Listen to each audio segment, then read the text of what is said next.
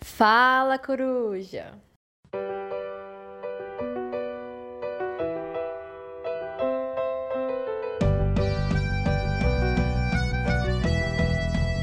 Olá, querido ouvinte, bem-vindos ao Fala Coruja, o podcast do PET-SI produzidos por alunos da graduação de Sistema de Informação da Universidade de São Paulo. Meu nome é Francisco barra Chico barra Júnior, sou conhecido com vários codinomes. Eu sou aluno de Sistema de Informação aqui na USPLeste e também membro fixo aqui do Fala Coruja. A minha curiosidade, tá, é...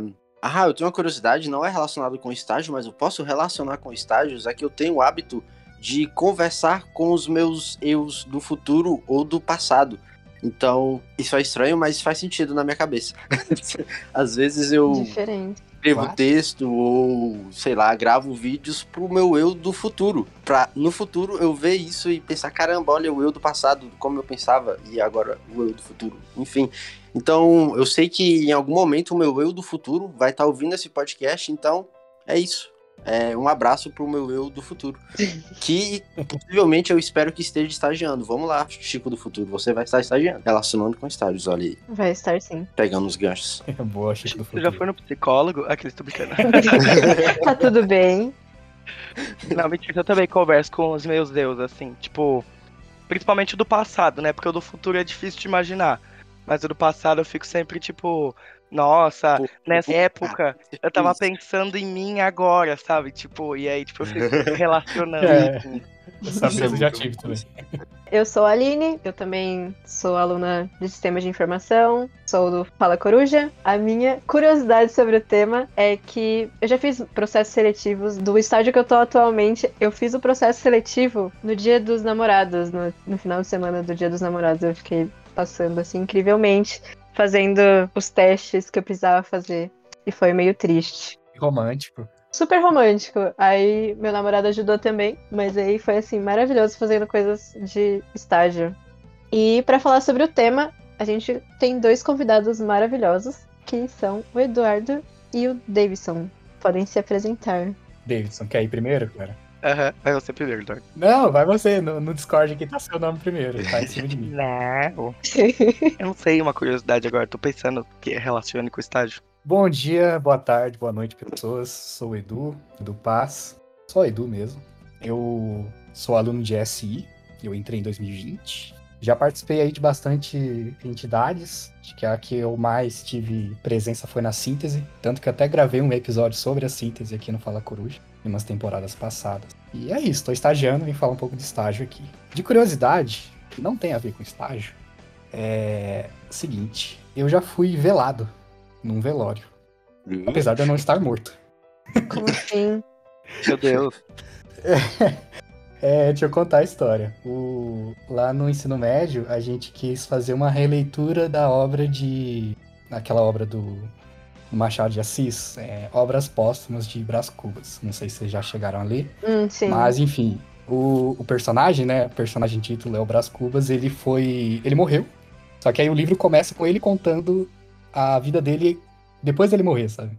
E aí eu, a gente fez uma releitura e eu fui o, Ba- o Brás, Brás Cubas. Foi interessante. Então eu fui velado, eu tava de terno, teve até um caixão pra mim, as pessoas velaram eu lá na escola. Tenho fotos disso. Diferente. pois é. Diferente. O E é rapaz ser surge das cinzas. Simplesmente. Edu Fênix. Do Fênix. Oi, gente, tudo bem? Eu sou o Davidson, o pessoal me chama de Dave também. Ah, já é também minha segunda vez aqui no Fala Coruja. Primeira vez eu vim falar sobre acessibilidade, e, é, ferramentas de acessibilidade para pessoas com deficiência. Bom, uma curiosidade sobre mim é um pouco antes de entrar no estágio, na realidade, relacionando talvez com o estágio. Um pouco antes de entrar no estágio, eu fui uma festinha da faculdade. Quase morri, gente. Não quase morri, mas Da panelas? não, foi o Intercomp Meu Deus. que eu, Hum. eu. Ah, sei lá, eu, eu bebi um pouquinho demais assim, escorreguei, bati a cabeça, tomei quatro pontos na testa. Eita. É, o negócio foi feio. Sangrei muito, mas foi divertido, assim, tomar ponto e descobrir que, que tá tudo bem, assim. Porque eu fugi da ambulância e de tudo mais, porque eu não queria tomar ponto, eu não sabia como era. Meu Deus. É, e aí agora eu sei que é de boa. Não, e tipo, eu tentei estágio tantas vezes, seria tanta sacanagem se eu morresse logo quando eu consegui. Nossa, amigo. Seria triste. Nossa, sim. Ai, muito triste. Ainda bem que você tá aqui hoje. Exato. E outra curiosidade é que talvez eu comecei a gastar o dinheiro do salário de estágio antes de começar a receber o salário de estágio. Medo. Medo. Então agora tá difícil as coisas. Tô tendo que pagar. O risco do cartão de crédito aí. O cartão de crédito só. O Davidson do futuro resolve. Eu tendo que resolver agora, né? É isso, meu caro ouvinte. Hoje nós teremos mais um episódio da nossa série de estágios que a gente está realizando agora nessa nova temporada do Fala Coruja. E hoje, como a Aline comentou, a gente está com esses dois participantes incríveis, que é o Davidson e o Eduardo. E hoje, como o próprio título é, sugestiona, a gente vai falar um pouco sobre a vida de estagiário, como que é, como que sobrevive, onde se alimentam e, e esses detalhezinhos. Siga a gente pelo Instagram. Para quem não sabe, a gente tem um Instagram que, tá, que é muito bonitinho, muito topzera. E lá a gente lança as atualizações. Então vocês podem sempre ficar por dentro quando tá saindo episódios novos. Sempre tem algum cortezinho rolando lá também. Qualquer dúvida que vocês tiverem sobre esse episódio, vocês podem estar tá entrando em contato lá pelo, pelo inbox do Instagram mesmo. Pode ser por texto ou por áudio. Quem sabe você pode até participar aqui do nosso queridíssimo Fala Coruja. Olha só. Quem sabe a gente não responda sua mensagem aqui. Pode mandar por texto ou por áudio que a gente vai estar tá conseguindo deixar do jeito bonitinho pra gente estar tá conseguindo se comunicar de um jeito legal. Então é isso, vamos lá pro nosso queridíssimo episódio.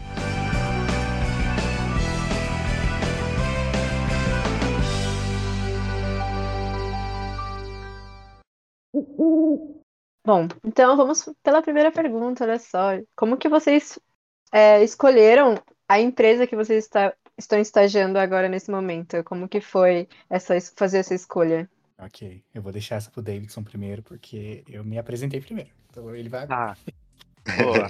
ok, justo. Bom, eu acho que a, o primeiro ponto é que eu não escolhi uma empresa específica.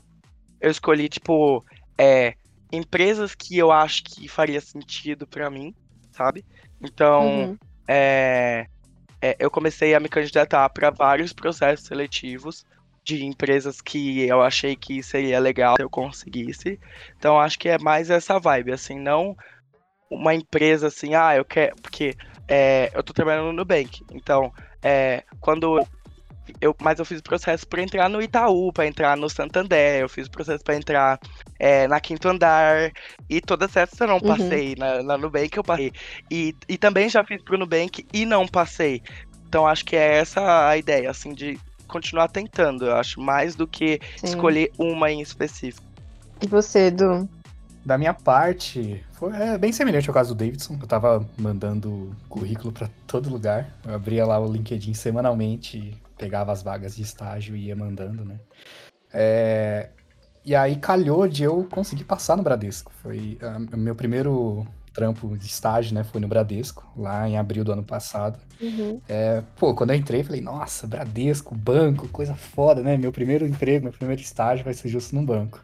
Só que não foi aquelas mil maravilhas, pelo menos a minha experiência, né? Não estou falando que você não deve estagiar no Bradesco, mas para mim a experiência não foi tão legal assim não era muito programação do jeito que eu estava imaginando, né? Tinha muita coisa de planilha e não sei o quê. Uhum. E aí, a empresa que eu tô hoje, que é o Quinto Andar, eu já tinha. Que nem o Davidson, né? Ele tentou no Nubank e foi negado. Eu também já tinha me candidatado pro, pro Quinto Andar e fui negado. Só que aí, cara, eu fui insistente. Falei, não, eu quero de novo, porque eu acho que essa empresa aqui vai ser legal. E, cara, foi pura resiliência, sabe? É, mandar de novo, passar dos testes novamente, tentar desenrolar lá nas entrevistas, né? Então, essa foi minha escolha. E, tipo, eu mirei no quinto andar. Quando eu já tava no banco, eu mirei no quinto andar, porque eu, eu, eu setei essa barra para mim, né? Pô, eu quero entrar no quinto andar porque é uma empresa que eu acredito que respira tecnologia do jeito que eu, que eu quero trabalhar com, sabe? Então, uhum. foi essa, essa minha escolha, né? Foi justamente pelo, porque a empresa, pelo que a empresa se propõe. Sim, sim. Eu vejo muita gente comentando isso, né? Porque, querendo ou não, a empresa que você começa, principalmente, tem a sua primeira experiência de estágio, com a sua maior parte do tempo estagiando, é, essa decisão é muito importante, né? Porque isso vai determinar muita coisa. tanto principalmente pelo ritmo que a empresa, as metodologias que a empresa está aplicando. Então, isso vai determinar muito sua, quase que sua primeira experiência profissional na área de tecnologia, principalmente algo mais oficial, assim. Então, eu acho que deve ter um impacto grande, assim, qual empresa você escolhe para fazer um estágio, né?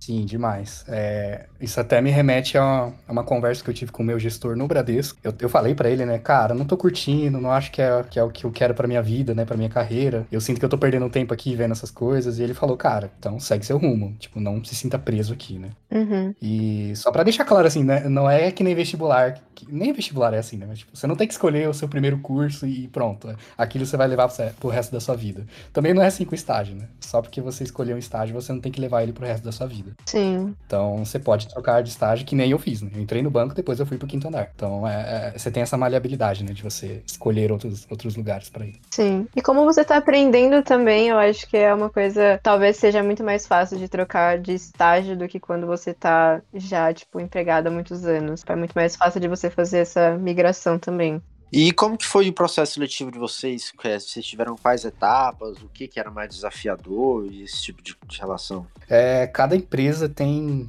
um, um, esquema de processo seletivo, né? Tem gente que. Tem, tem empresa que pretende ficar imitando Google e Facebook, faz uma, uma cacetada de etapas, e outras são mais burocráticas, digamos assim. Né? No meu caso, eu fiz dois processos seletivos, então um pro Bradesco e outro pro Quinto Andar, né?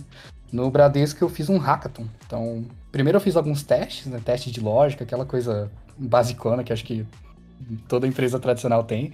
E aí, acho que a parte mais interessante foi um hackathon, né? Então, foi um hackathon de fim de semana. E aí a gente tinha que resolver uma solução pro app do banco. Foi Sim. cansativo, né? Porque hackathon é cansativo, para quem já fez, sabe como é que é. Mas foi interessante. E aí, cara, pela minha surpresa, assim, eu consegui passar. Foi muito interessante, assim. Foi uma vitória muito foda. E, bom, entrei no banco, né?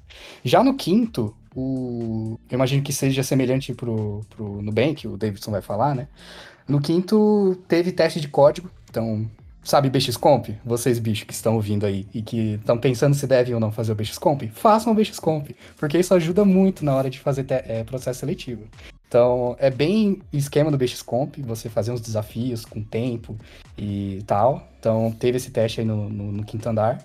E aí foi uma série de entrevistas. Teve uma entrevista com a pessoa de RH, depois teve uma entrevista com o pessoal de, de tech mesmo, né? Então, a gente falou de, de algoritmo, a gente falou de arquitetura, de design system e tal. E aí, acho que foram umas três entrevistas ao total.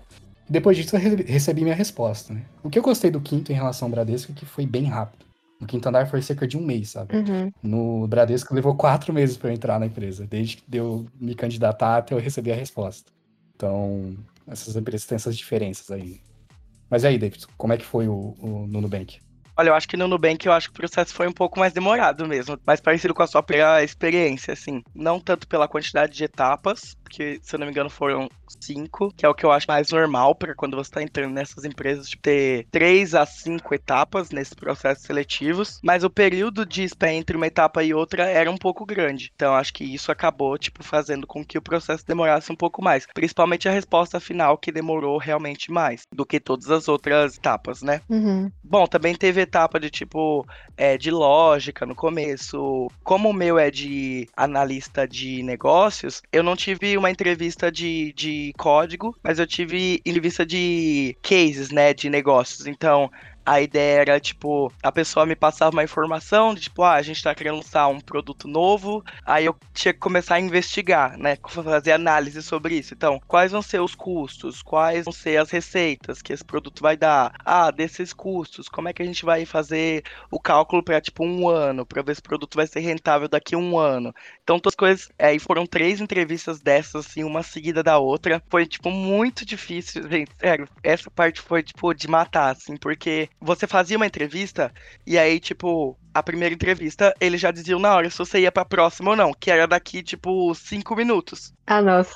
É, tipo assim, era uma literalmente seguida da outra. Muito horrível. Nossa. Beleza, aí a primeira eu passei. Uhum. Aí na segunda, é, acabou uns 10 minutos antes e ela falou: olha, a gente vai te dar esses 10 minutos de intervalo porque a gente vai ter que falar com a pessoa que te entrevistou antes para ver se você continua ou não. O bom, já falando aqui mas, é, sobre isso, é que eu fui muito mal na segunda. Então, tipo, foi bom que eles falaram com a primeira pessoa, porque senão não teria passado pra terceira. Uhum. Aí, beleza, né?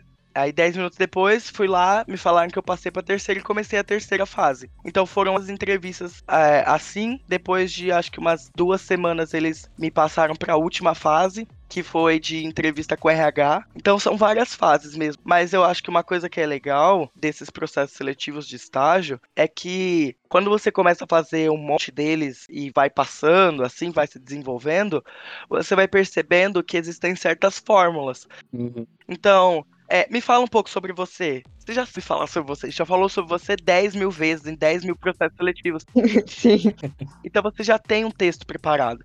Então, eu acho que é igual vestibular um Sim. pouco. Você tem que treinar, você tem que fazer vestibular para você se acostumar com o modelo da prova. A mesma coisa acontece com, com os processos seletivos estágio, principalmente dessas empresas grandes, assim, que parece ser muito impossível de entrar. Tipo assim, o Edu, porra, é o quinto andar, sabe? Você tem um aplicativo, ele baixa o aplicativo do quinto andar. Talvez ele alugou a casa dele com o aplicativo que ele tá ajudando a desenvolver. Eu mando Pix com o aplicativo que eu tô fazendo, sabe? Não tô fazendo porque eu não tô nessa área a gente tá em contato com coisas que, que parecem ser muito irreal de você trabalhar por trás. O processo sele... E aí a gente às vezes nem tenta o processo seletivo, assim como tem gente que nem tenta o vestibular, a FUVEST, por exemplo, porque tem medo da prova ser muito difícil, tem medo do processo seletivo ser muito difícil. E é mesmo, só que conforme você faz a segunda, terceira vez, vai menos difícil do que quando você fez a primeira. E à medida que vai ficando cada vez menos difícil, menos difícil, uma hora vai ser fácil. E você vai passar Exato. que você vai se destacar, sabe? Continuar tentando não deixar a peteca cair, acho que é assim que fala, né? Uhum. É o mais importante pra tudo isso, assim. Pra tudo na vida, né? Não desistir. Sim. É, é difícil. Principalmente porque esses processos seletivos mexem muito com o psicológico. A gente se sente mal, tipo assim, putz, não passei. Mas se a gente ficar assim, a gente vai acabar nunca passando. A gente vai acabar dando pra gente o nosso resultado dos próximos processos seletivos. Sim. Isso é verdade. Caraca, foi para um momento, foi para um momento alta ajuda aqui. O homem brilhou, o homem brilhou, simplesmente, simplesmente. É, Fiquei surpresa. Sim. Muito bom. Concordo. Tá, é, puxando uma tangente que é bastante interessante, que às vezes você, meu caro ouvinte, meu caro ouvinte, bicho, principalmente de SI, às vezes a galera entra e não percebe isso, que o curso de sistema de informação, ele não é só necessariamente para você trabalhar com programação diretamente, principalmente entendendo um pouco mais sobre a grade curricular do nosso curso, né, no caso, o sistema de informação aqui na USP Leste, é, a gente pode perceber isso que, que SI não é necessariamente programar. E o Davis é um ótimo exemplo disso, né? Então, se vocês pudessem explicar assim, quais são as funções que vocês executam no, no, no estágio de vocês. Eu trabalho é, análise de negócios, business analyst. O que a gente faz assim no dia a dia de um BA assim é relacionar os dados para buscar fazer análises em cima desses dados que a gente está relacionando. Se eu estou buscando lançar um novo produto, antes de lançar esse produto, eu quero saber se ele vai dar lucro ou não. Eu quero saber se ele vai ser bem feito ou não. Antes de lançar uma nova campanha é, de marketing, eu quero saber se essa campanha vai ser boa ou não. E quando ela estiver sendo, quando ela estiver sendo lançada, eu quero saber se a execução dela está sendo boa. Eu quero saber se o retorno dela, né, se ela está convertendo pessoas para o meu produto, que é a ideia sem qualquer tipo de propaganda no final, é fazer as pessoas contratarem o produto. Então, basicamente, a minha área, o que eu uso de programação é mexer com SQL, Python, é, para plotar gráfico. É, a gente usa uma linguagem lá que é o Scala. É como se um pouco juntasse Java com SQL. Aí tá tudo junto ali. É bem legal a linguagem, mas eu nunca tinha visto antes de entrar no Nubank. Foi mais por agora. Uhum. E é mais isso, assim, que a gente fica fazendo lá. É tipo fazer análise em cima de dados, ficar relacionando tabelas, pegando o ID do cliente de uma tabela X e relacionando com os IDs do cliente que estão na tabela Y. Então, os IDs dos clientes que contrataram com os IDs dos clientes que receberam uma propaganda. Então, é quantas das pessoas que receberam uma propaganda contrataram um produto. E aí é mais ou menos isso que a gente faz. Ah, legal, bem interessante. E você, meu caro Edu? Eu fui, eu fui pesquisar aqui, o Davidson falou de escala, né? Eu fui dar uma pesquisada aqui, aí eu usei K. Aí do nada começou a aparecer os cremes escala. Eu falei, hum, acho que não é isso. Não, é, não, é, com isso que o Davidson trabalha. Não, é com C mesmo.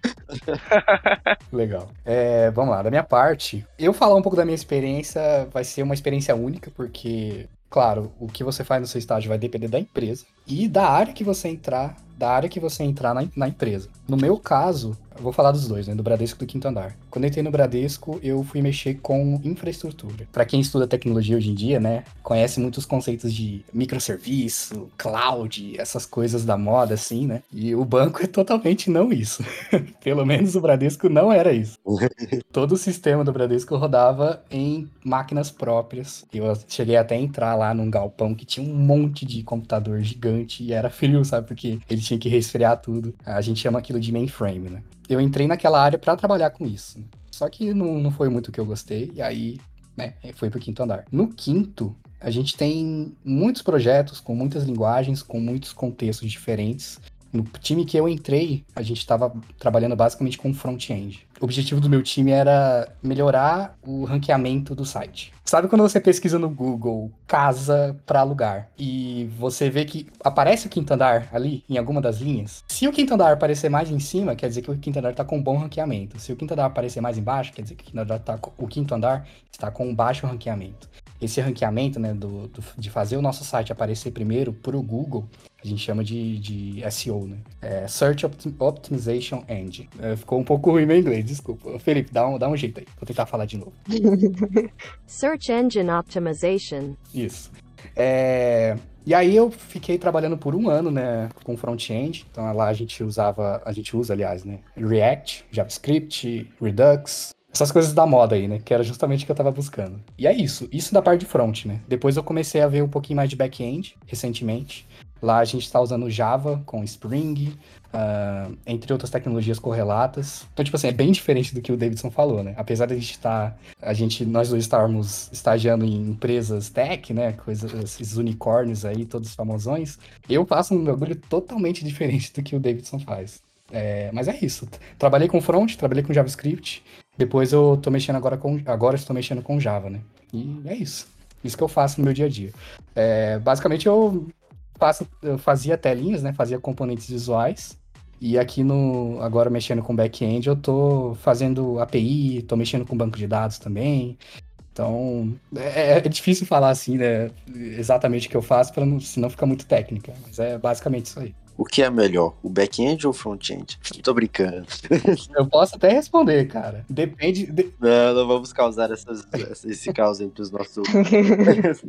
tá certo. Intrigas, intrigas. O Dave falou que ele é analista de negócios. O Edu já participou de duas áreas, né, diferentes nas duas empresas. Eu queria saber mais ou menos como foi que, é, se vocês escolheram o cargo, né, que vocês estão atualmente, a área em si, ou se é, no começo foi vou entrar aqui, não sabendo direito que área que você iria entrar e você caiu numa área que você curtiu ou não curtiu. Se você realmente é, se candidatou para o cargo que vocês estão agora. No meu caso, a vaga de estágio é bem aberta. Então, você vai fazer o processo seletivo no quinto andar e aí eles vão escolher para que lugar você entra, né? Uhum. E aí calhou de eu entrar nesse time que, tra que tratava de SEO. É, só que aí, depois de um ano mexendo com isso, eu falei para meu, pra minha liderança, é, liderança, eu estou de saco cheio de mexer com JavaScript.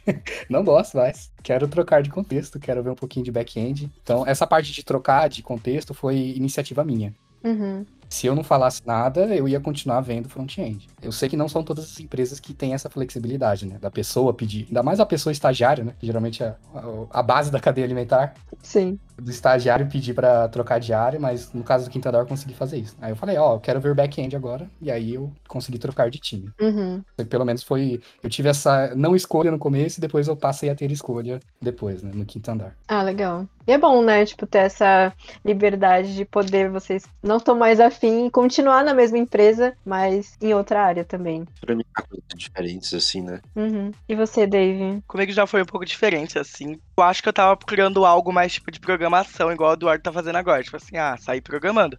Como eu disse, eu, eu me candidatei mais de uma vez para os processos seletivos do Nubank Uhum. e de outras empresas também.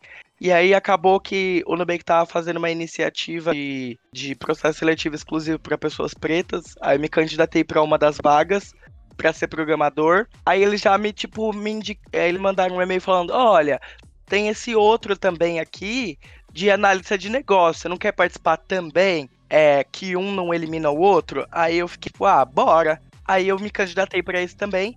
E acabou que no de programação eu não consegui ir muito pra frente. E no de analista eu consegui ir até o final. Tanto é que é onde eu tô hoje. Uhum. E então no começo eu entrei meio tipo, ah, não sei se é exatamente isso que eu quero fazer. Então, Hoje eu já sei que eu gosto de fazer isso, assim, que eu acho que inclusive é um pouco mais a minha vibe mesmo, porque é, eu gosto de relacionar mais do que só a programação naquilo que eu tô fazendo. Eu não gosto de tipo, só ficar tipo no código. É, front-end me anima também justamente por causa disso, que você tá vendo uns negócio visual, sabe? Tipo, eu não tô fazendo uma função que busca no banco de dados um bagulho que tem que fazer quando você clica num botão, Uhum. sabe? Que é diferente. Eu tô, tipo, pensando em alguma coisa mais prática, da vida real mesmo. Então acho que eu tô gostando bastante da área justamente por causa disso. E também aqui dentro tem essa, essa coisa de, tipo, você poder mudar de área completamente, assim. Então, tipo, se eu quiser ir para uma área agora mais de programação lá dentro, eu poderia começar a conversar com os meus chefes em ah, para mudar isso. Mas sinceramente eu tenho gostado bastante assim do que eu tô fazendo e sinto que talvez seja para isso que eu vim fazer essa faculdade mesmo. Ai, que legal.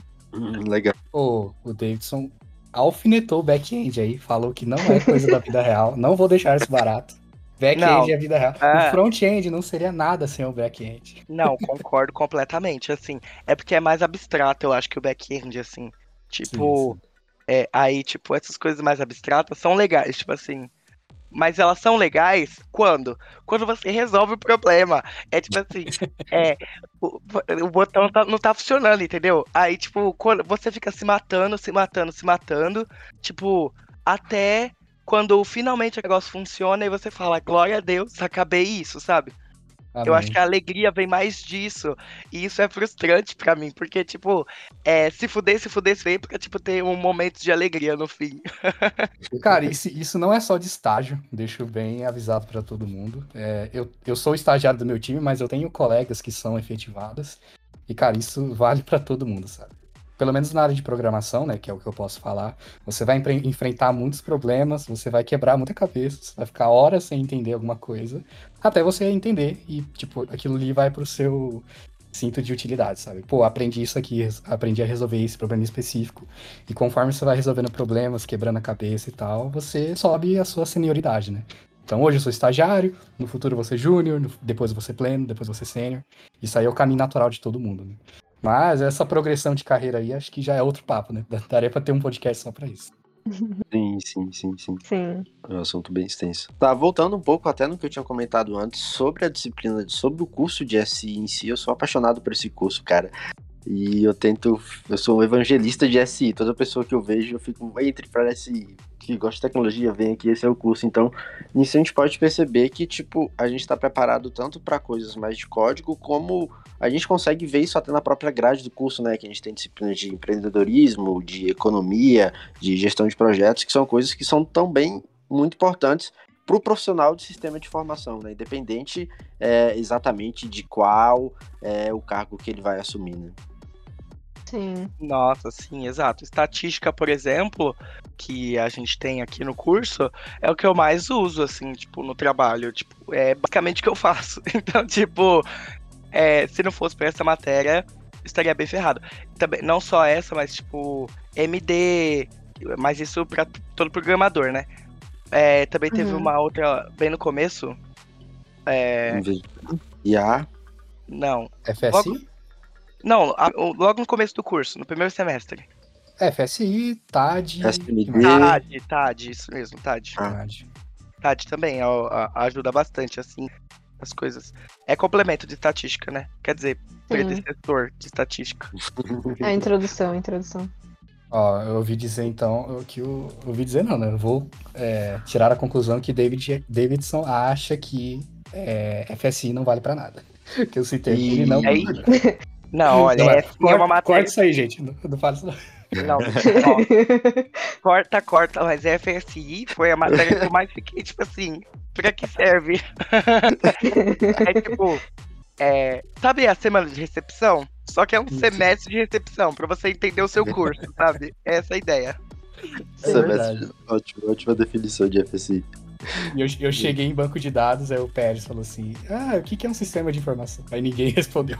Não de nada.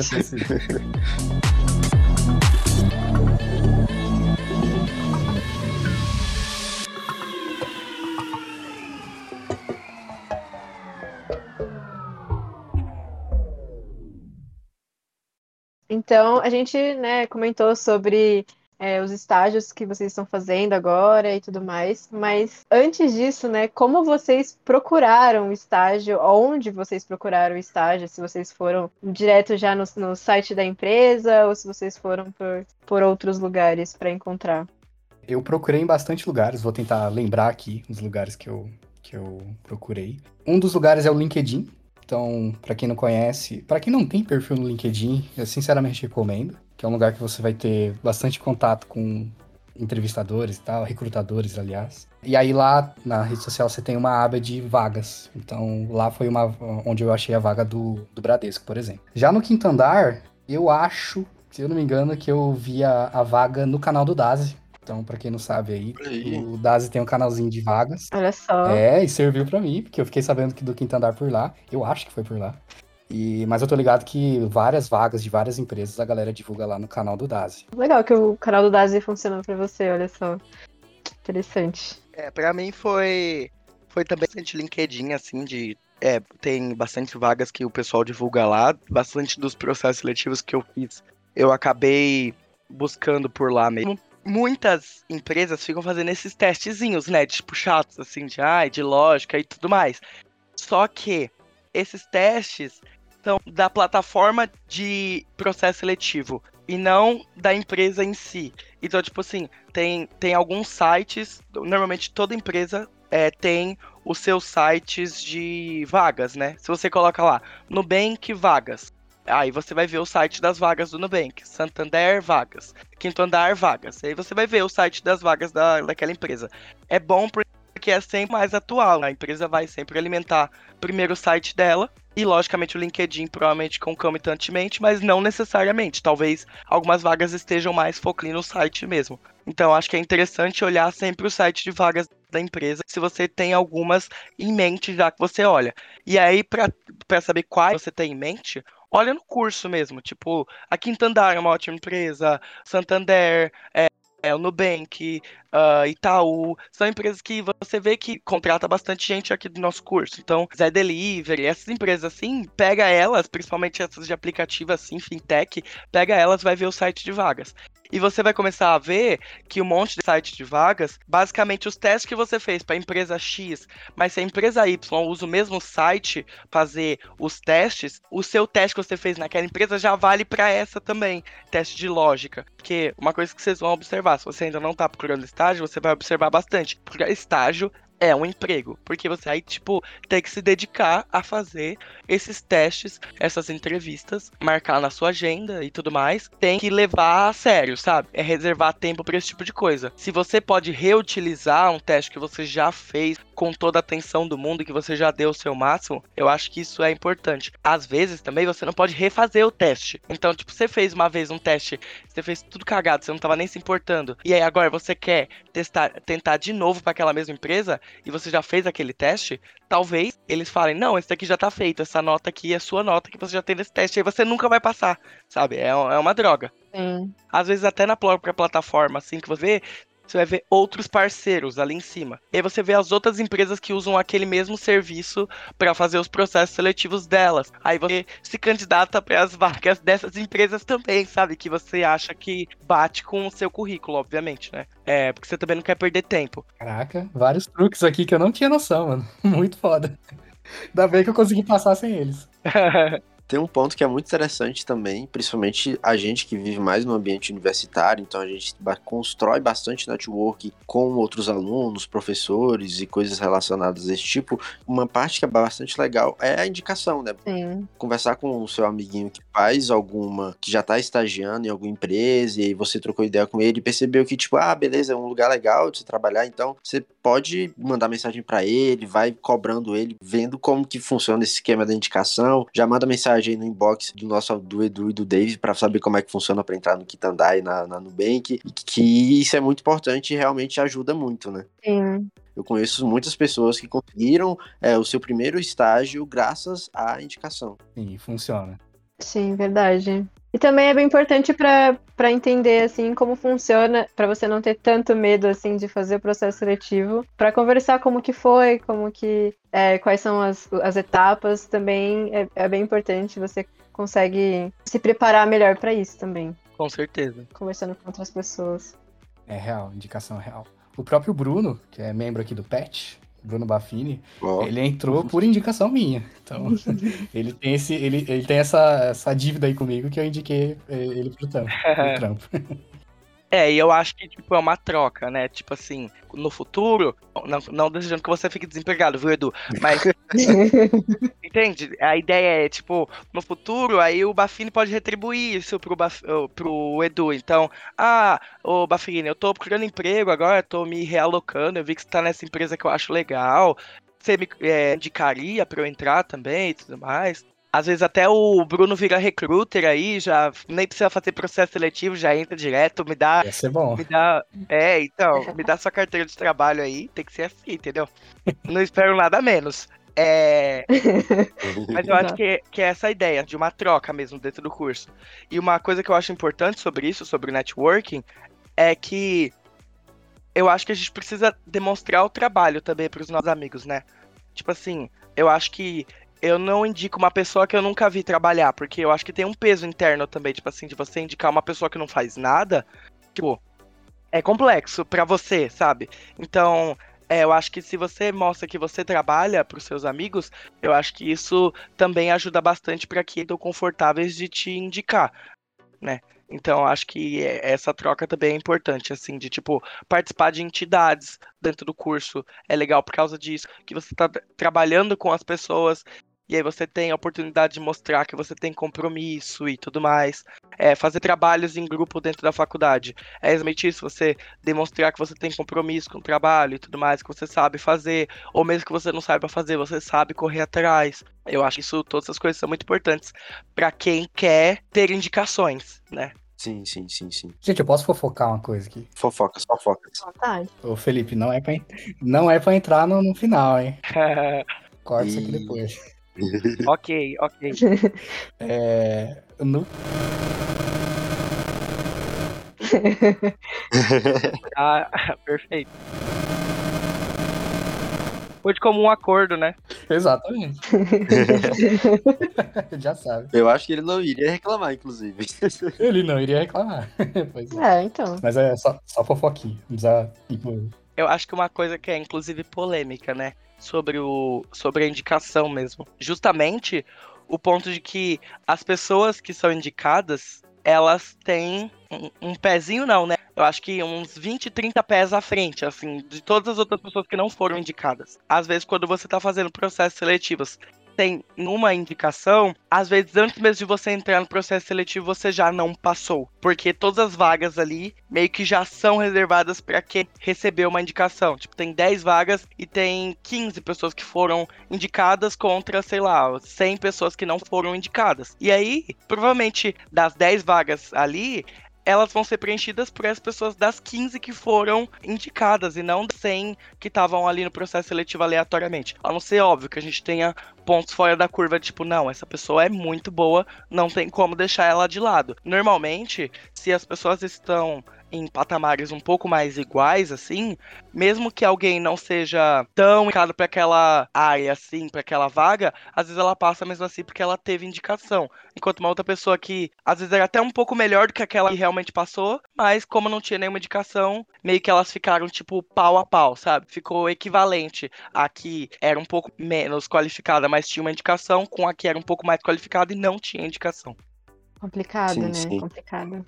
É, realmente se percebe isso, que querendo ou não, para você conseguir o estágio, você tem que, muitas vezes, passar por um processo seletivo, né? Porque a quantidade de vagas, infel- infelizmente, ela é inferior à quantidade de pessoas que estão querendo aquele estágio. Então, querendo ou não, surge essa concorrência entre os participantes. Como tem essa concorrência, é, a gente consegue, eu imagino, criar algumas formas de se destacar dentre esses outros, esses outros participantes, né? Porque, querendo ou não, você tá querendo aquele estágio lá, então você tem que buscar formas de se destacar nesse processo seletivo. E isso que eu queria ver com vocês. Como deixar claro para a pessoa que está te recrutando que você é o funcionário ideal para estar trabalhando naquela empresa. O que, que a gente faz? A gente pode estar usando muito se comenta sobre o LinkedIn, principalmente na área de tecnologia, é, desenvolvimento. O pessoal comenta também sobre o GitHub. É, o que, que vocês têm a acrescentar nesse sentido?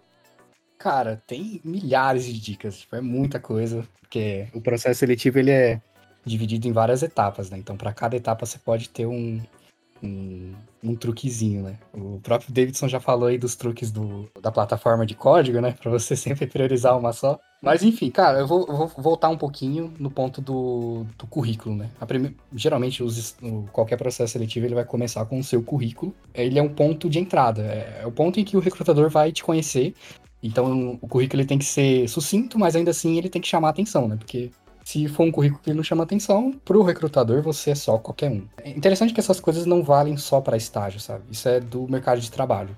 A maioria dos processos seletivos você vai ter que ter um currículo, né? Isso não vale só para estágio.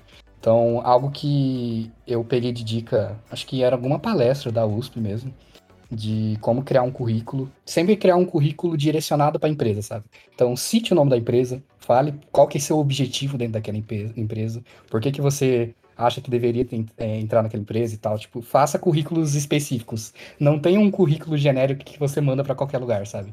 Tipo, ainda mais se for uma empresa que você quer muito entrar. Então, pensa assim, cara, eu quero entrar no Quinto Andar e no Nubank. Então eu vou ter um currículo pro Quinto Andar e eu vou ter um currículo pro Nubank. Pense em outro exemplo assim. É, eu tenho uma vaga em específico que eu quero me candidatar que pede Python. Beleza, pede Python e conhecimento de Data Science. Não é muito interessante você colocar coisas que não estejam relacionadas com o que a vaga pede, sabe? Pelo menos o, se você coloca aquilo que é relacionado com a vaga, o recrutador vai olhar, hum, essa pessoa é qualificada para essa vaga. Exemplos aí, né? Pelo menos na parte do currículo, outras fases do processo seletivo, também a gente pode descarregar outras dicas aí. Eu, eu passo a palavra pro Davidson, porque senão só eu vou falar. Eu concordo bastante com essa coisa do currículo, que é tipo de colocar os, os seus pontos fortes para aquela vaga, e não os seus pontos fortes. Seus pontos fortes a gente tem muitos, assim, a gente, a gente não é uma, um robô, né? A gente não foi programado para uma coisa, a gente tem muita coisa, a gente é bom, muita coisa que a gente fez, muita palestra que a gente participou.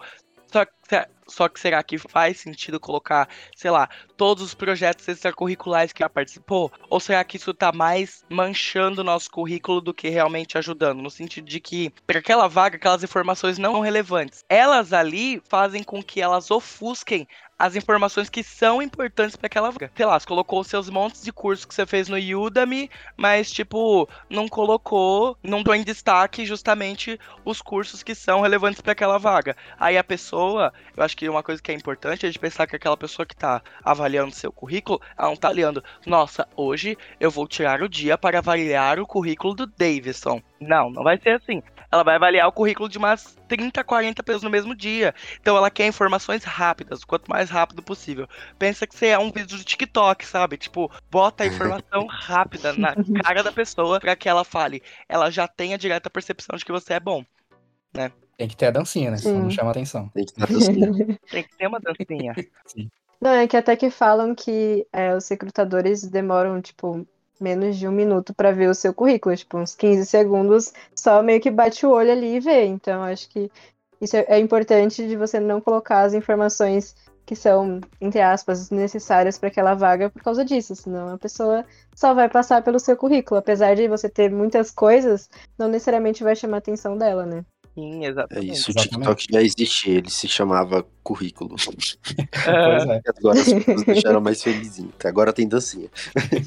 Sim. É, eu queria só terminar a questão das dicas, que, tipo assim, a gente falou de currículo, né? Mas tem outras partes da etapa. Algo que até o Davidson falou mais cedo é, o seguinte: você tem que se preparar, cara. Cada fase ela tem um scriptzinho que você tem que seguir, porque senão você não se, se encaixa. O recrutador, dependendo de quem tá te recrutando, ele espera tais respostas, sabe, de você. Então, numa entrevista com a pessoa do RH, né? Aqui no Quintal a gente a gente chama de people. É, a pessoa quer conhecer você, mas, tipo assim, não é. Ela não quer saber da sua vida, dos seus hobbies, de, do que, que você gosta de comer e tal, sabe? Você tem que se vender como um profissional. Então, você- na, na hora de, falar com a pessoa do RH, tenta falar seus pontos positivos como um profissional. Então, fala de. é, tem- tente pensar já, já deixa pré-programado na sua cabeça. é, de projetos que você trabalhou, de coisas que você já fez que geraram resultado, de problemas que você enfrentou que você buscou uma solução inteligente. Então, essa- essas historinhas, sabe? Esses storytellers que o recrutador gosta de ouvir, sabe? Nossa, como esse cara ele é um bom profissional. Porque ele teve tal problema em tal projeto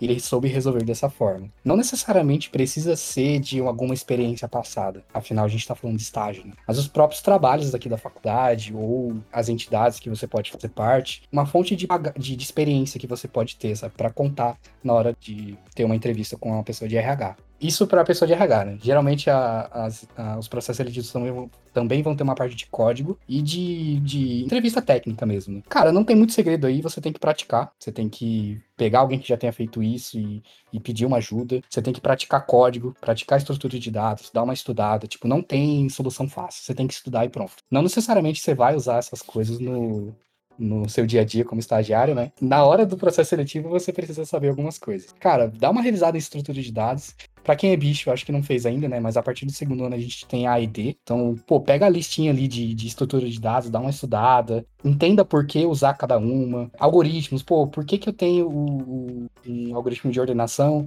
e por que, que eu tenho outro? Por que, que um é melhor que o outro? Ter essas noções, sabe? No caso, acho que é muito famoso em qualquer empresa que usa linguagens com orientadas a objeto, né? Tipo, estuda os padrões de orientação a objeto. Isso aí ganha muito ponto, cara. Se você chega lá falando de solid, de, de, de keys, de, de try, nossa, você ganha o coração do recrutador. Porque o recrutador vai olhar que, pô, esse cara sabe. Ou, tipo, esse cara se preparou, sabe? Ele, ele manja do, do que ele tá falando. Então, tipo, são dicas aí que, que eu recomendo que vocês sigam. É bem legal se preparar pra você chegar e não ser pego de surpresa, sabe? Então, é o tipo de coisa que eles vão perguntar, seja na parte de, de people, né, que eu falei mais cedo, e essa parte de, de mais tec- técnica, né? Então, é, é bem legal se preparar, não vá cego, tipo, ah, vou, vou aqui ver como é que é e tô esperando passar. Não é assim, cara, provavelmente você não vai passar.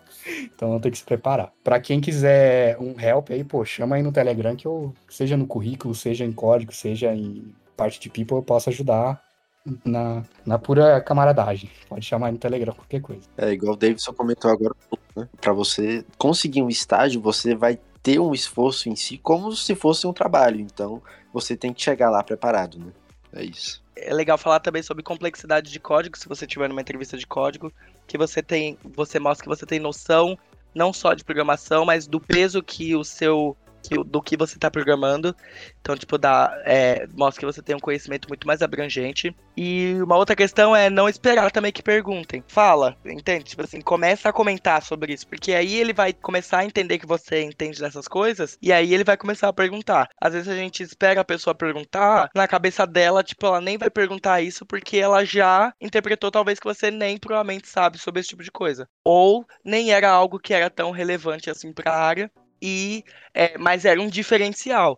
E aí, se você apresenta esse diferencial, é legal. Agora, ele perguntar pra justamente ver se você tem esse diferencial, nem sempre isso vai acontecer. Então, acho que você fazer esse push é legal. Antes eu tinha o costume de colocar foto no currículo também. E porque eu acho que é mais fácil a pessoa lembrar de você, se o recrutador é o mesmo que tá avaliando seu currículo, né? Obviamente. Mas é mais fácil ele lembrar de você se você tem foto. Essa era a minha concepção antes. E eu acho também que não prejudica. Tipo, tudo bem que existem todas aquelas questões de talvez ter um preconceito da pessoa só de olhar pra sua foto. Isso é uma variável a mais.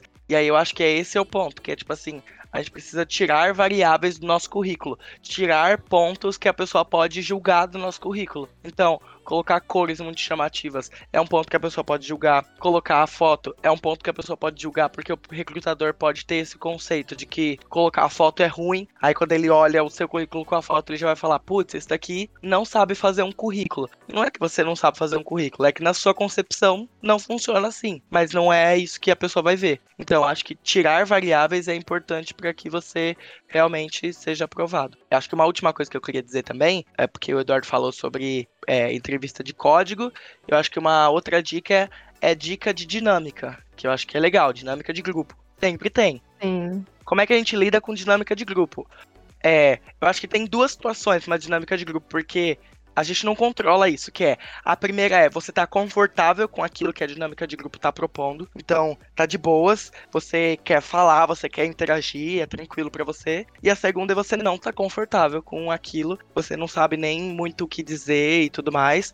E aí é complexo. Da primeira parte, eu acho que uma coisa que é importante é, se você tá confortável com aquilo, eu acho que é importante você não se animar demais. Por quê? Você não pode roubar a cena. Se você rouba a cena, você não vai ter visto com bons olhos também, porque você não tá deixando as outras pessoas falarem, darem a opinião delas. Isso não é legal para nenhuma empresa. Ninguém quer, a, a não ser que você esteja ficando um cargo de sênior, mas dificilmente um sênior vai ter uma dinâmica de grupo. É, vamos lá. Então é mais para esse tipo de vaga mesmo. E você tem que saber dialogar. Então acho que é importante você prestar atenção na fala do outro mais do que tudo, assim, nesse tipo de coisa, para não se perder em um monte de ideias, sabe? E começar a jogar elas ali é, em jogo. Sim. Para caso você não esteja, tipo, confortável com aquilo, tipo assim, você vê todo mundo. Já aconteceu comigo, assim, de tipo, eu ver todo mundo participando, falando, falando, falando, e você meio que não encontra um encaixe para você entrar naquela conversa. E é, isso é muito confuso, é muito difícil naquele momento. E eu acho que, ao invés de você ficar nervoso, que é o que normalmente o nosso cérebro faz com que a gente fique, porque a gente já começa a falar: meu Deus, não tô preparado para isso, eu sou um merda, eu não vou passar, isso e aquilo. Eu acho que é você parar, respirar e começar a escutar mais do que tudo. Então escuta o que todo mundo tá falando. Porque tem um monte de gente falando, né? Tá todo mundo animado. Escuta o que todo mundo tá falando. Anota pontos que você acha que é importante do que as pessoas estão dizendo e o nome de quem disse. Boa, boa. Isso é dica, isso é dica pra vida, hein? Não é só pra dinâmica de grupo, não. Escuta, escute mais do que fale. Sim, verdade. Exato. Então, anota o nome da pessoa e o que, que ela disse. O que, que você. Se você concorda ou discorda e por quê. Eu acho que isso é muito importante. Dizer o porquê das coisas. Você. Ah, eu tenho uma opinião porque é opinião. Não existe. Não existe. Então você tem que ter pelo menos uma justificativa para tudo aquilo que você fala. Até porque as pessoas vão perguntar justificativas para aquilo que você fala. Assim como você também vai perguntar. Eu acho que isso aqui é importante, tem que ter essa troca. Quando você sentir que existe uma oportunidade para você falar, começa a falar: "Ah, eu concordo com o que a Aline disse sobre isso, isso e isso, e eu acrescento que. E aí você acrescenta a sua ideia naquilo que a Aline disse. Uhum. Porque você tá prosseguindo com o trabalho dela. De, aquelas pessoas construíram um monte de coisa. Tá todo mundo ali querendo se mostrar e dizer que tem conhecimento. Só que poucas pessoas estão querendo fazer o trabalho ir para frente de verdade, que é, OK, vamos pegar essas ideias e seguir alguma trajetória. Então, eu acho que se você pega isso e coloca isso em mesa, eu acho que isso é o diferencial que os avaliadores precisam para falar. Olha, essa pessoa não só tem conhecimento, que é o que todo mundo ali tem, ela também tem essa soft skill de tipo saber lidar com pessoas, saber organizar ideias e expressar a sua opinião de forma clara. Olha, é, eu não concordo muito com o que o Chico disse por conta disso, disso e disso. Mas eu acho que. Ai, ai, ai, ai, ai, ai, Chico. Mas eu acho. É, exato. Mas eu acho que se a gente pensar por esse lado, a gente pode fazer isso, isso e isso. Entende? Então eu acho que ter. É, e eu acho que se são críticas né, que a gente vai ter para fazer com o outro, eu acho que a gente tenta, tem que tentar ser suave, para justamente não parecer que você tá alfinetando o outro, né? É, ou querendo derrubar um, Um oponente. um oponente, Sim. exato. Inimigo. Não é essa a ideia que você quer passar. A ideia que você quer passar é que você realmente quer discutir as ideias, Trabalhar em equipe.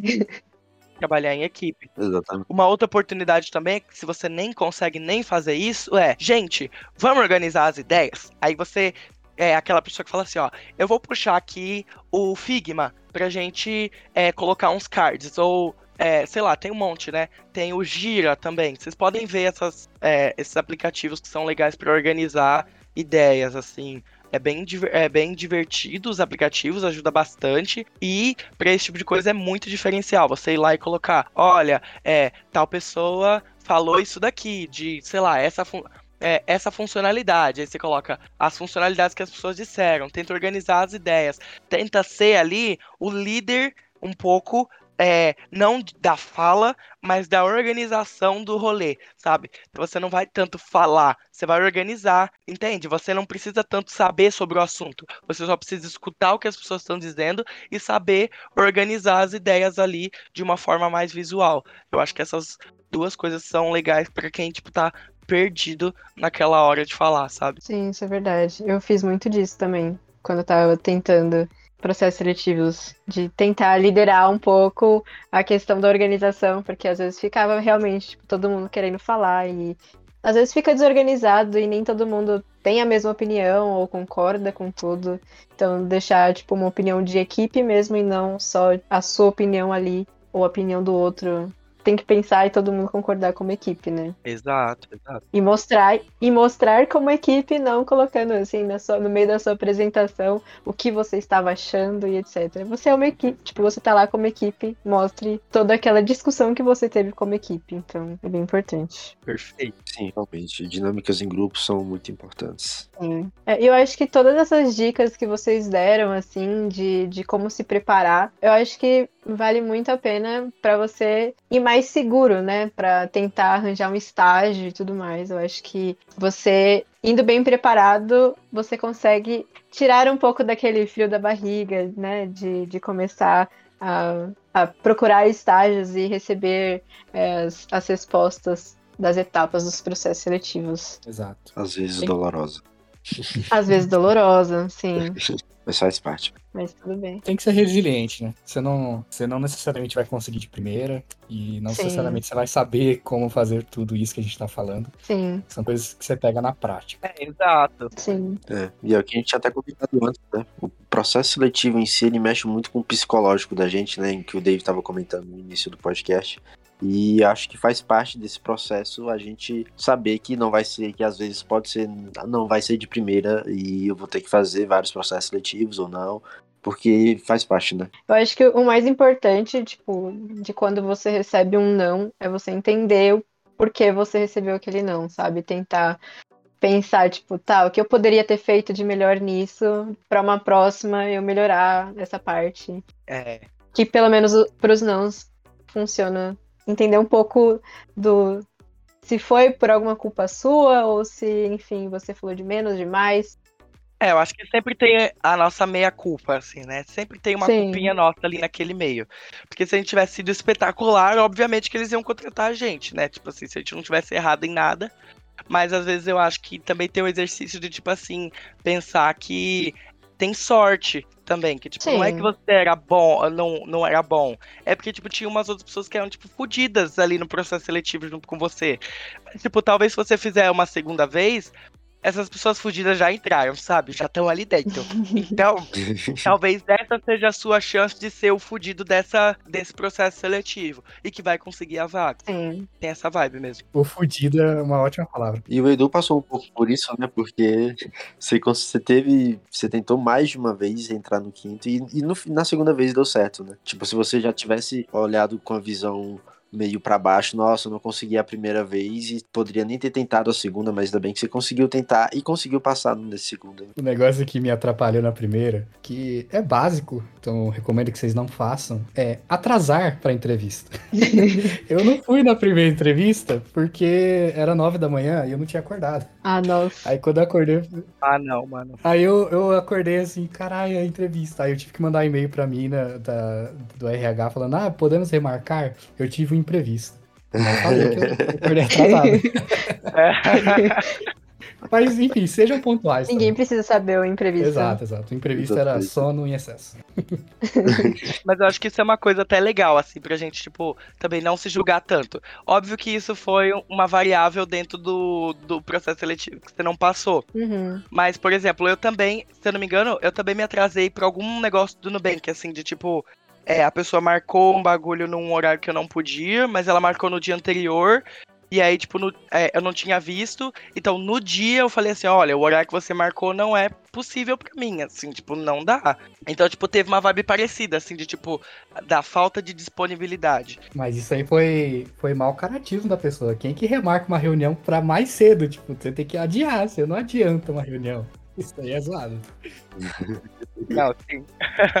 Mas é, é, isso aconteceu também comigo, assim, e eu passei, né, desse tudo bem. Então, tá tudo certo também. Sobre estágio, vou dar uma opinião polêmica aí. Não necessariamente você precisa fazer estágio agora, ou você precisa fazer estágio at all. É, dependendo do- da situação da sua vida e do momento que você está na faculdade, eu recomendaria você aproveitar mais a faculdade do que buscar um estágio. Eu não vou falar que estágio é ruim de forma geral, porque, pô, você ganha seu próprio dinheiro, você cria um pouco de independência, isso é muito bom mas você também cria mais responsabilidade e acho que o pior de tudo é você tem menos tempo. Então, eu sinto que eu passei a aproveitar muito menos a faculdade, mesmo no remoto, né? Eu entrei em 2020, então eu comecei a EASH no remoto, mas mesmo assim eu tava conseguindo aproveitar um pouco. Cara, quando começou o estágio, degringolou, sabe? Não tem como. É muito pouco tempo que sobra pra fazer o básico, que são as matérias, né? Que você tem que fazer mas as próprias entidades, as coisas que a faculdade tem pra oferecer. Pô, como eu queria ir lá jogar vôlei. Tipo, é um bagulho que eu queria muito, porque eu sou muito sedentário. Mas eu não consigo, porque o vôlei, ele acontece bem no horário do estágio. Cara, é che... a faculdade tá cheia de evento pra gente fazer e tal. É... Tanto, tanto seminário pra gente assistir, tanta coisa pra gente fazer, tantas entidades pra gente participar, que você vai acabar perdendo com o estágio. Então, avalia bem se é algo que você precisa, se é algo que você quer, se for possível, deixar mais para o fim do curso, que é quando você vai estar mais, de saco cheio da faculdade. Então, estágio é bom, estágio é bom para sua carreira, porque é, é um passo inicial para você entrar no mercado de trabalho, mas também não de, não, como é que fala? Muita palavra. Não não esqueça da faculdade, sabe? A faculdade está aqui também, ela tem seus, seus, seus valores, então tente aproveitar os dois, né? No tempo certo. Eu comecei no meu segundo ano, eu me arrependo um pouco, mas acho que na minha situação é, eu precisava, então eu não me, é, não me arrependo tanto assim. Mas se você tem a oportunidade de postergar um pouco o início do estágio, é, postergue, porque não é, não é algo tão importante assim se você consegue viver sem isso. né? Se você tem seus pais para te ajudar e tal, então é mais suave. Mas é, essa, essa é a minha opinião polêmica. Não, acho que não é nem polêmica. Eu acho que assim é tipo via de regra mesmo, assim. Realmente aproveite a faculdade ao máximo que você puder antes de começar a estagiar. E óbvio, né? Não leva a curtição além da responsabilidade, né? Obviamente, em algum momento, talvez você vai ter que começar a estagiar ou trabalhar. Até porque, tipo, ter saído da faculdade e aí sim começar a procurar um emprego, tipo, terminar a faculdade e aí, depois disso, começar a procurar um emprego, talvez Óbvio que você vai conseguir em algum momento, mas talvez seja arriscado, a não ser que, tipo, você ainda consiga continuar sendo bancado, talvez, pelos seus pais enquanto você faz isso. Se isso não acontecer, talvez você tenha que enfrentar, assim, bastante problema, né? Que é, tipo assim, não necessariamente você vai ser contratado logo depois que você sair da faculdade. Então, acho que é legal a gente, tipo, se preparar para isso, assim. Por exemplo, é, quando eu comecei o meu processo seletivo aqui para entrar no Nubank, eu tinha feito processo seletivo para ser contratado CLT normal. Só que no fim, como eu não tinha um estágio, estava fazendo faculdade, é, no final do processo seletivo eles me, acabaram me contratando como estagiário e não como um CLT. Então talvez se eu já tivesse tido um estágio em um outro lugar antes, teria conseguido agora um emprego fixo, né? Uhum. Gente, emprego fixo aqui dentro é muito bom. Queria dizer não, mas é muito bom. Financeiramente falando, né? Fofocas, fofocas, fofocas. Financeiramente falando, Jesus. O Júnior ganha um salário de tipo, é, pleno, às vezes sênior em muitas empresas. Caramba. Nossa, aí sim. Olha aí, me chama o Júnior, viu? aí, ó. Já tinha que tá ganhando o salário de júnior. A gente tem essa mamata aqui na Yash, né? Que o, o estágio ele corta as matérias de PSG. Que é muito bom não ter que fazer TCC. Sim. Então aproveitem essa mamata aí que a Yash tem. É, que eu falo para os outros colegas de outras faculdades. Eles falam: o quê? Você não tem que fazer TCC? que é muito bom. Nossa, sim, com certeza. Sim, verdade. Com certeza. Nossa. Fazer É, cê- estágio pra matar TCC. É, desde que você entregue o relatório, né? Você- Então, você tem, quando você entrar no seu estágio, já pense em, em o que, que você vai pôr no seu relatório. Nossa. É, porque se você não entregar, você não, não corta o TCC, não. Não, e essa é uma dica super importante, que é tipo assim, no final do estágio, se você deixar pra fazer o, o relatório só no final, como é que você vai lembrar o que você estava fazendo no começo do estágio com, tipo, detalhe? Então, tipo assim, eu acho que se você pegar pra, tipo, ir pensando nas coisas que você foi se desenvolvendo e fazendo, enquanto você tá fazendo aquele processo inicial do estágio, é melhor do que você esperar chegar no fim. Tudo bem que no começo do estágio a gente tá muito preocupado porque a gente tá entrando, conhecendo muita coisa nova. Mas no fim do estágio você já vai estar responsável por muita coisa dentro do seu time. O seu trabalho já vai ser massivamente muito maior do que o que você tinha antes. A- o, o que você tinha no começo era muito mais frustração do que trabalho. Era muito mais medo e, tipo, do novo do que realmente ter que fazer muitas coisas. E aí, aí já no final você já tem que fazer muitas coisas do trabalho, fazer muitas coisas da faculdade e ainda ter que pensar na sua cabeça no começo do estágio o que você estava aprendendo, o que você não estava. Eu acho que é mais complexo. Então, acho que se você dedica um tempo assim no começo pra fazer isso, eu acho que é legal. E são dois relatórios e não, não um só, né? São dois, duas matérias. Sim. Então, Sim, sim, sim. tem que pensar nisso. A vida do estagiário realmente não é fácil. Não que a do Júnior e a do Pleno e a do Sênior também seja fácil, mas enfim. Olha, eu acho que é mais fácil sim, viu? Eu acho. Eles não têm que fazer faculdade. né? Primeiro, pelo dinheiro, né, que eles ganham, que é, tipo, absurdo. Uma pessoa que não tem preocupação financeira é feliz, eu acho. Sim. E dois, porque, tipo, você realmente consegue ver que a responsabilidade dessa pessoa tá muito mais em volta dela cobrar e, tipo, monitorar o trabalho dos outros do que ela realmente fazer. Então, tipo, você vê que o trabalho mais, tipo assim, braçal mesmo, assim, de fazer as coisas, tá mais com o júnior e pleno. Agora o sênior, sênior tá mandando mais do que fazendo. É, ele sabe, né? Senão ele não seria. Eu espero que ele saiba, né? Ele não seria sênior. Às vezes, sabe, eu acho que é legal. Mentira. Não, sim. O Normalmente Dave é da sabe revolução. bastante. O Dave é da revolução. Não, mas sim, mas normalmente o sênior sabe. Revolução dos estagiários. Não, mas normalmente os sêniors sabem muito, né? Uhum. Por isso que eles estão nessa posição. E tiveram que passar por todos os outros estágios pra estarem ali também. Sim. sim, sim. Não alimenta a meritocracia. Aquele. Que isso, mas tem uns, uns sêniors aí de 22 anos, esses caras aí É, começaram bem rapidinho, né? Eles sabem bastante. só porque eles têm um pai. Aqueles... a culpa não é minha se seu pai não é dono da empresa, tá legal? Então, falando sobre o dia, o dia a dia do estagiário que não é fácil, né? Como que é a rotina de trabalho de vocês? É, se você, é, tipo, qual é o horário que vocês fazem? Se vocês têm flexibilidade em relação a isso? Vocês curtem? Se é divertido? Enfim, o que, que vocês me falam sobre isso? É, novamente, é uma pergunta que vai. A resposta vai depender muito da empresa. Uhum. Então, vou falar um pouco de como era o quinto, como é o quinto andar. No quinto, o horário é flexível. E eu estou num modelo de seis horas sema- é, semanais, não. seis horas semanais. Só, só, Nossa, só que isso. isso, Meu Deus. Uma hora por dia, assim, de boa. né? É, de seis horas diárias. Você pode, dependendo do seu contrato, você pode trabalhar quatro horas por dia. É, Você vai ganhar relativamente menos, né? Mas você vai ter que trabalhar menos também. Minha rotina é entrar no, no Slack. A gente usa o Slack aqui para conversar. E aí, geralmente de manhã, a gente tem uma reunião chamada Daily, como o nome sugere, todo dia tem. E aí é o momento que todo time se atualiza. Então, fala o que fez no dia anterior, fala o que vai fazer no dia.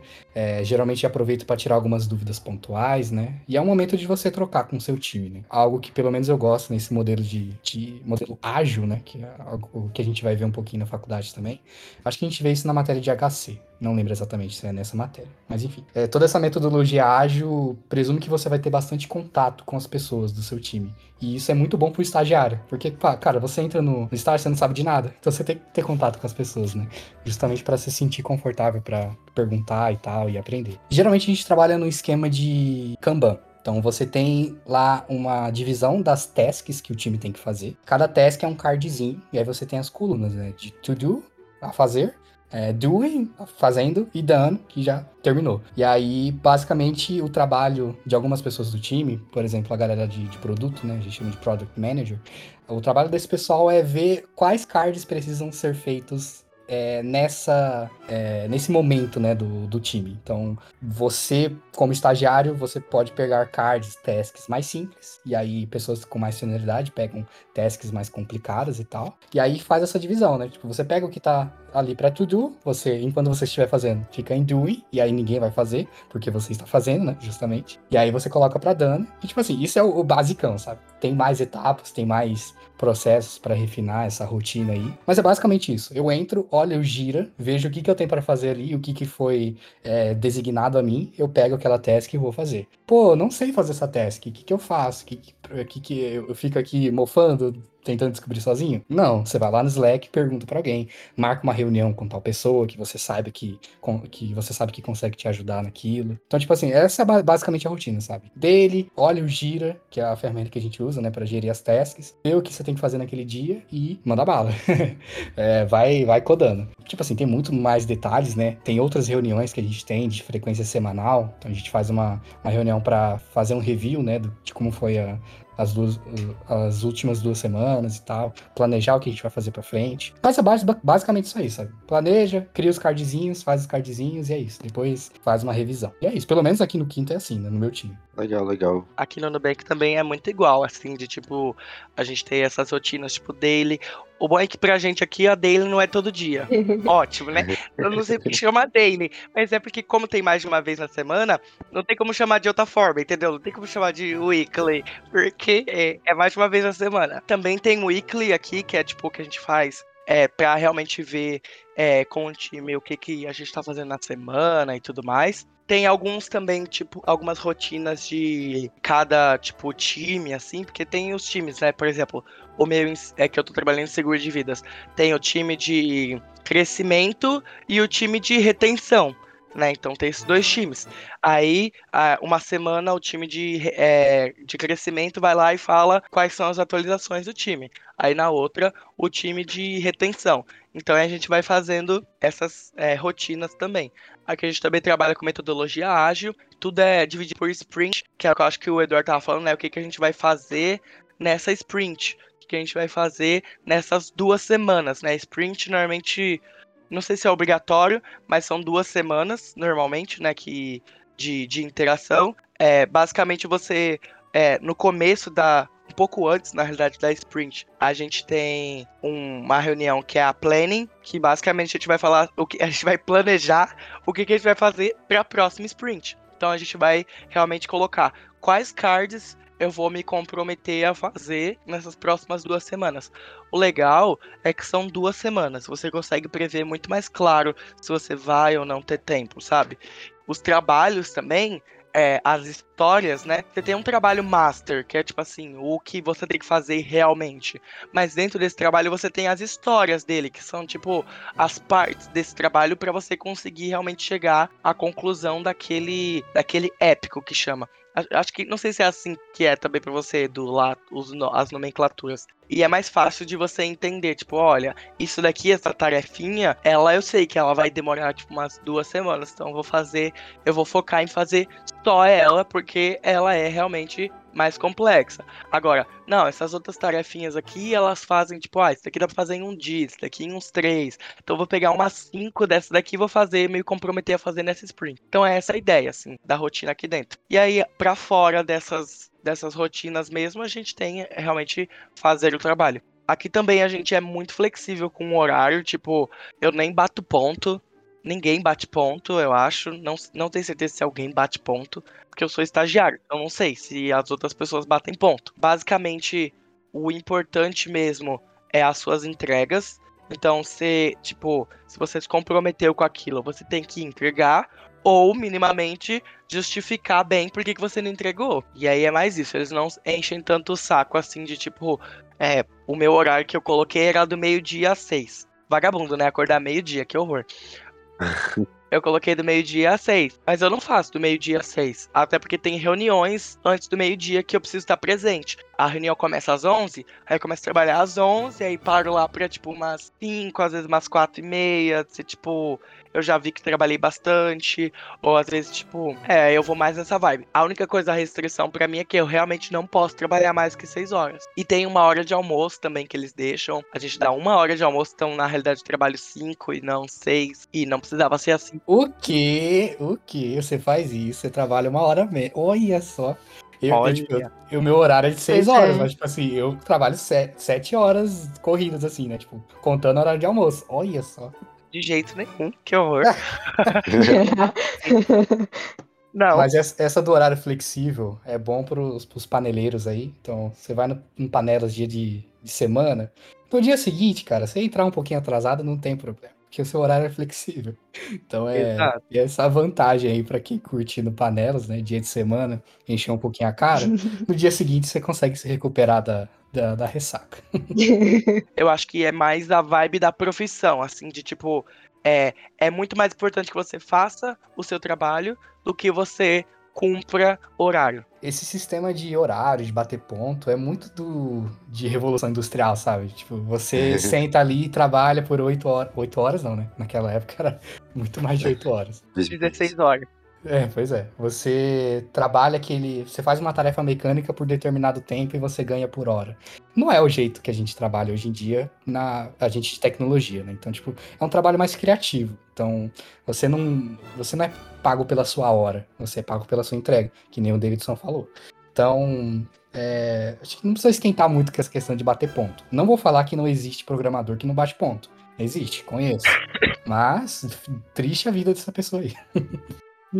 Acho que a galera de banco tem que bater, bater ponto. Ah, eu acho Sim. que sim. Eu acho que sim. É burocracia, né? Mas conheço bastante gente que também bate ponto. Mas eu acho que a vibe é tipo assim também, tipo, tem que bater ponto porque o RH pede, não porque o time tá exigindo que você cumpra aquele horário.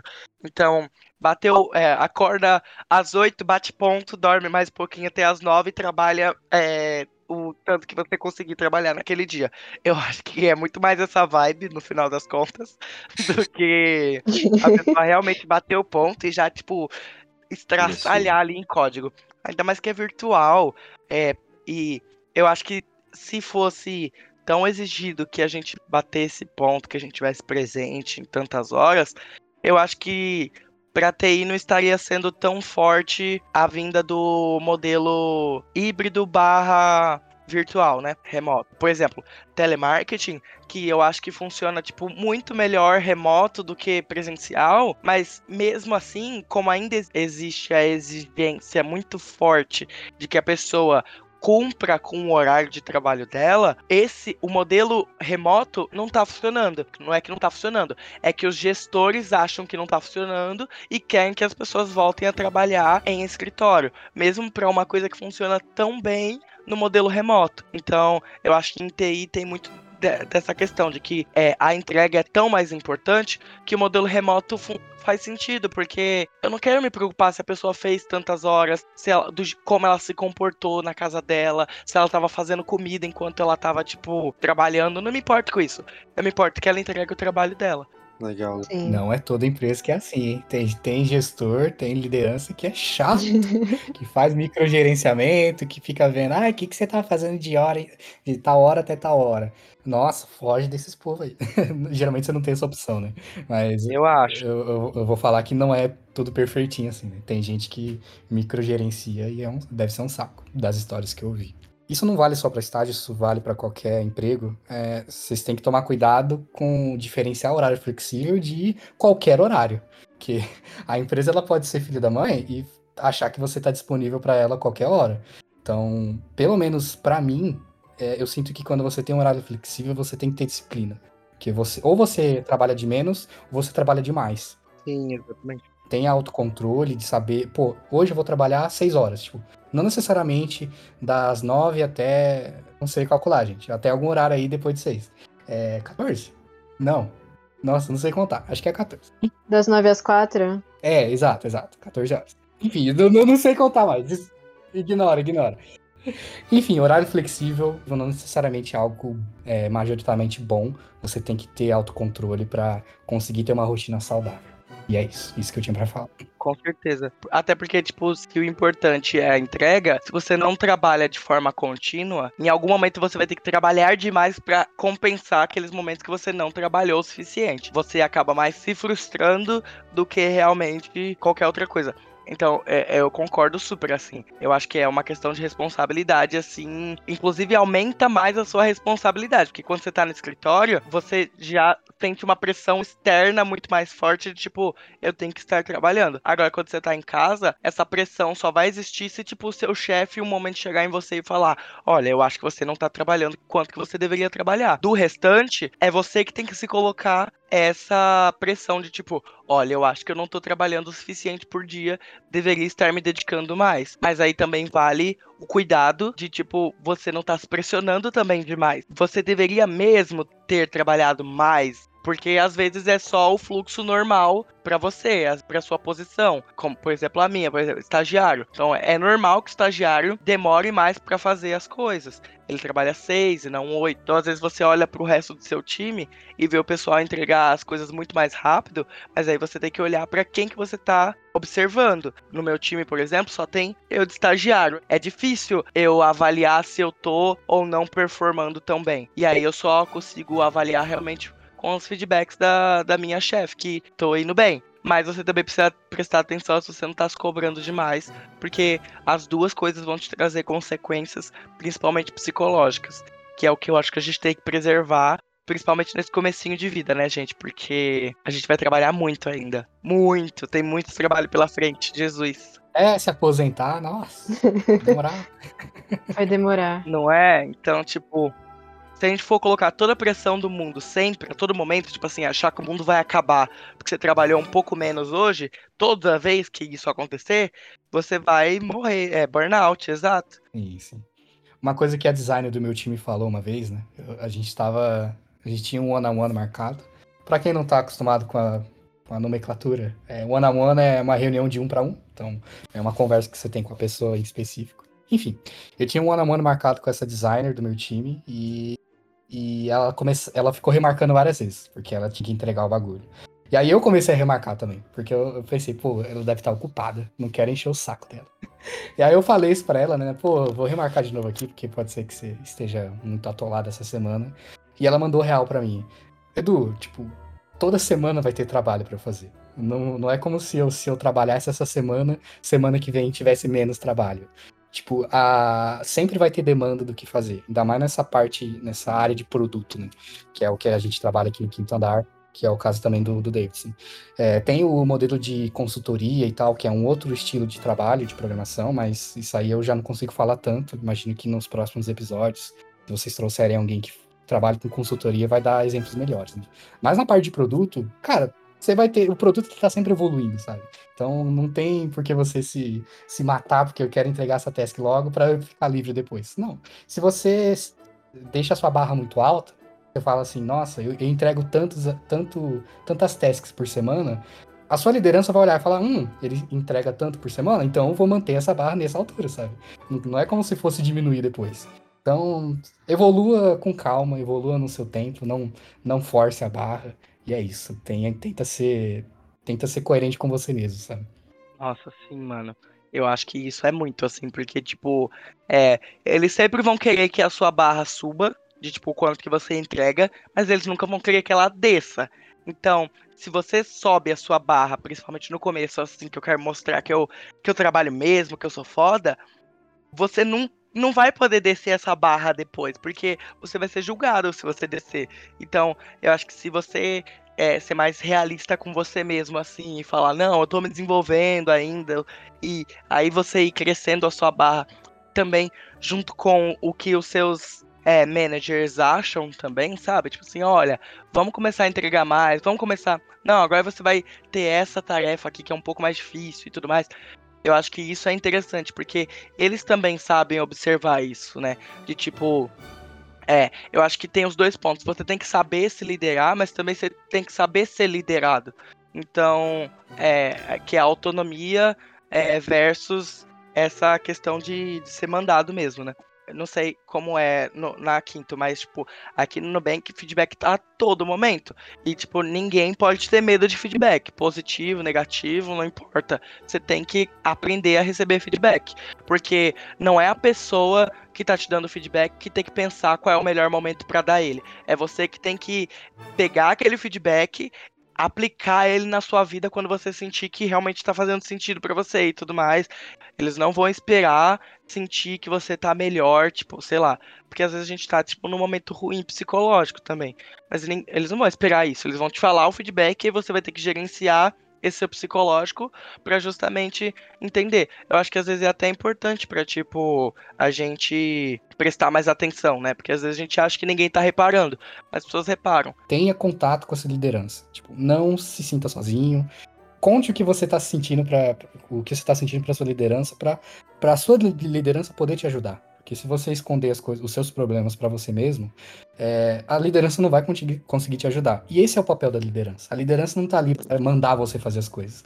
A liderança está ali para guiar o, o, o, o melhor workflow que poderia ter de você e dos seus colegas é, ser líder é um trabalho fodido, porque você tem, a pessoa tem que olhar não só para você, mas para seus colegas, e, tipo, dependendo do tamanho do time, fica algo complicado, sabe? Então, tipo, faça o seu líder trabalhar, então conte seus problemas pro seu líder, peça ajuda, e, cara, você, se, seja estágio, seja qualquer outra coisa, se você tem uma liderança que não te dá atenção, que não te ouve, que não te ajuda, é, foge desse lugar, sabe? Porque é um lugar que ele não vai ser apropriado para você crescer. Porque você não tem apoio, você não tem ajuda, você não sabe o que pode, você pode estar fazendo de errado, você não tem. Enfim, você não consegue é, crescer sozinho, sabe? Ainda mais numa empresa. Então, se você não tem uma liderança presente ali, fuja. Tipo, vai para outro estágio, entre outro processo seletivo, porque um, um, um, estágio, especificamente estágio, sem liderança presente, é inútil, porque você só vai estar tá fazendo corno job e você não vai estar tá aprendendo nada, você não vai estar evoluindo. Então, busque boas lideranças. E é isso.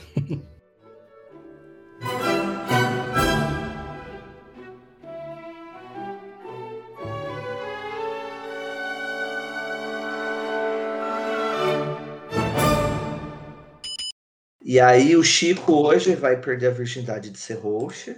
Ai. Ai, que delícia. Ai, que delícia, exato. Caramba, esse Não fale que nem um robô também, né? Vou colocar assim para reproduzir tudo que tá escrito. Meu Deus, eu tinha reservado duas, duas curiosidades. Eu só preciso lembrar qual é a curiosidade que eu ia falar. Ah, eu anotei. Meu Deus. É, é... Uma curiosidade, espera, curiosidade.